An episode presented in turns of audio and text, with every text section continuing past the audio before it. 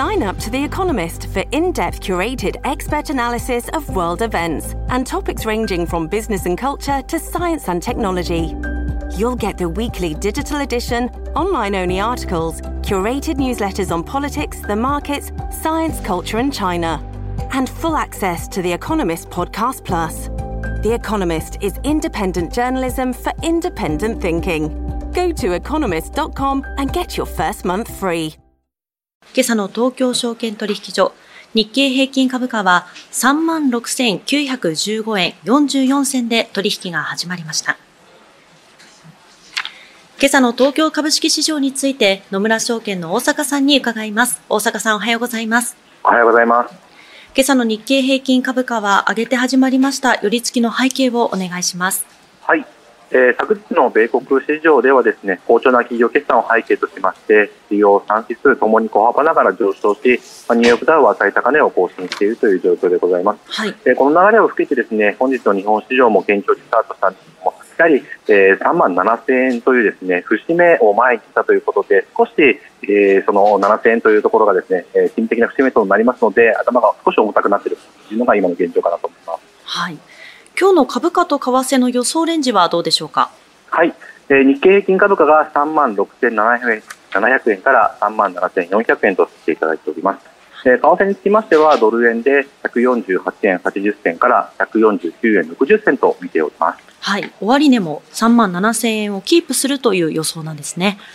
そうですね、まあ、はい、7000円をまずつけて、えー、終われるかどうかというところが今日注目点かなと思います。はい、はい、では、今日の注目点をお願いします。はい。えー、決算発表とさせていただきました、はいえー、決算発表、かなり終盤戦を迎えていまして、まあ、本日もかなり多くの企業が決算発表を予定しております。えー、本日は日経平均寄与度の高いですね東京エレクトロンですとかリクルートホールディングス、まあ、こういったものに加えまして、えー、大和ハウス工業、スペード、 ENEOSホールディングス、大日本印刷、また三井不動産、三菱地所、住友不動産などの大手不動産ディベロッパーなんかも決算発表を予定をしております。でここまでの決算を振り返りますとですね、ええ、野村証券がカバーする大企業のうちですね2月7日までに約6割の企業が決算発表を終えているんですけれども、えまあ、中国ですとか欧州の景気の低迷によりましてですね営業利益が市場予想を下回る企業も、まあ、散見はされるんですけれども、ええ。ただ、自動車ですとか内需企業、まあ、こういったところが強くですね総じて堅調な企業決算が示されているんじゃないかなと思います。でまた注目したいのはですねえ株価が上昇している局面ではあまり多く見られなかった、え自己株式の取得枠の設定というものもですね相次いでおりますので、はい、え企業がま自社株を買うということなんですけれども、まあ、日本企業のですねそういった株主還元の姿勢が変化しているということにも注目したいなと思っておりますので、まあ、今この後の決算発表でもですねえー、堅調な企業決算が示されるか、また、えー、一社株買いですとか、増配ですとか、そういった株主還元の姿勢が見られるかどうかというところに注目していきたいなと思っております。はい。いよいよ日本の決算発表も大詰めを迎えているといったところですが、今日の注目業種はどうでしょうか？はい。えー、資源関連と自動車とさせていただきました。はい。えー、昨日の米国市場 S&P500 の11セクターの中ではですねエネルギーセクターが最も上昇しております。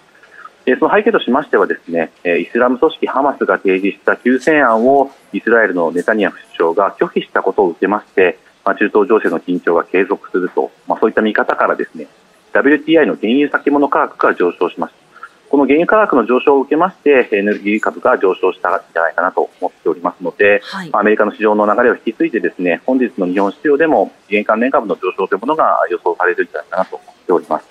でもう一つは自動車とさせていただきました、はい。えー、昨日日、日銀のですね、えー、内田副総裁が講演を行っておりまして、えー、その講演ではですね一部市場から予想されていたようなですね3月のマイナス金利解除の期待を高めるような発言というものは見られなかったということで、円安圧力が再燃しているという状況でございます。また海外時間ではですね欧米金利の上昇もありまして、えー、現在1ドル149円台で推移しているという状況です。まあ、円安が業績の追い風になる代表的なセクターはやはり自動車になりますし、まあ、足元の決算もですね好調な決算を出している自動車株多いところでございますので、えー、まあ上昇してはいるんですけれどもこの流れが継続するかというところに注目したいなと思っております。はい今後の見通しについてはいかがでしょうか？はい、えー、生成 AI の期待とさせていただきました。はい。まあ、今、まあ、ここまでもお話しした通り、足元で日経平均株価大幅に上昇しまして、えー、3バブル後の高値をこう更新して3万7000台届くところまで来ているという状況だと思うんですけれども、えー、やはり日経平均株価が上昇している背景としましては、まあ、先ほどお話しした通り、やはり企業決算が堅調な点、また、えー、中国の経済が不透明なこともありありましてですねアジアのマーケットの中で日本の相対的な魅力が高まっているという点も挙げられていると思いまして、はい、また賃金賃上げによりますデフレ脱却への期待ですとか、えー、先ほどの自社株買いとか同配もそうですけれども、まあ、東証の要請に伴う経営改革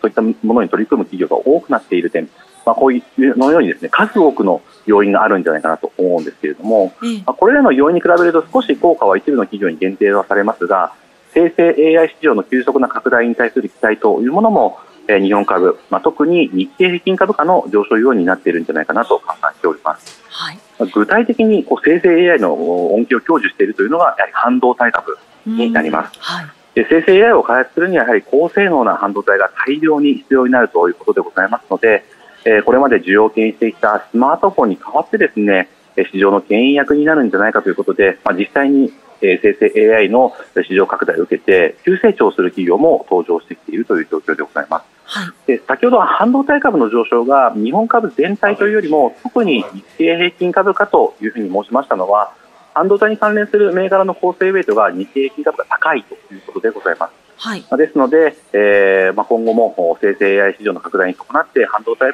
株が上昇していけば日経平均株価を押し上げていくということも期待できると思いましてまあ、今はですね生成 AI をこう作る、開発する過程で利益が出ている半導体株に注目が集まっていますけれども今後はですね生成 AI を使用する、利用していくことで、まあ、利益を拡大させていく必要も多くなってくるんじゃないかなと思いますのでこの生成 AI というテーマがですね今後も継続すれば日経平均株価がですねサンバーブル時の高値を更新する、まあ、そういった材料の一つになってくるんじゃないかなというふうに期待をしております。はい大阪さん、現在の値が36,986円台と、まあ、3万7000円台に近づいているような状況ですね。そうですね、はい、まあ、今日突破してくれるかどうかというところを、ぜひ注目してみていただきたいなと思っております。はい。今日は野村証券の大阪さんに伺いました。大阪さんありがとうございました。はい、ありがとうございました。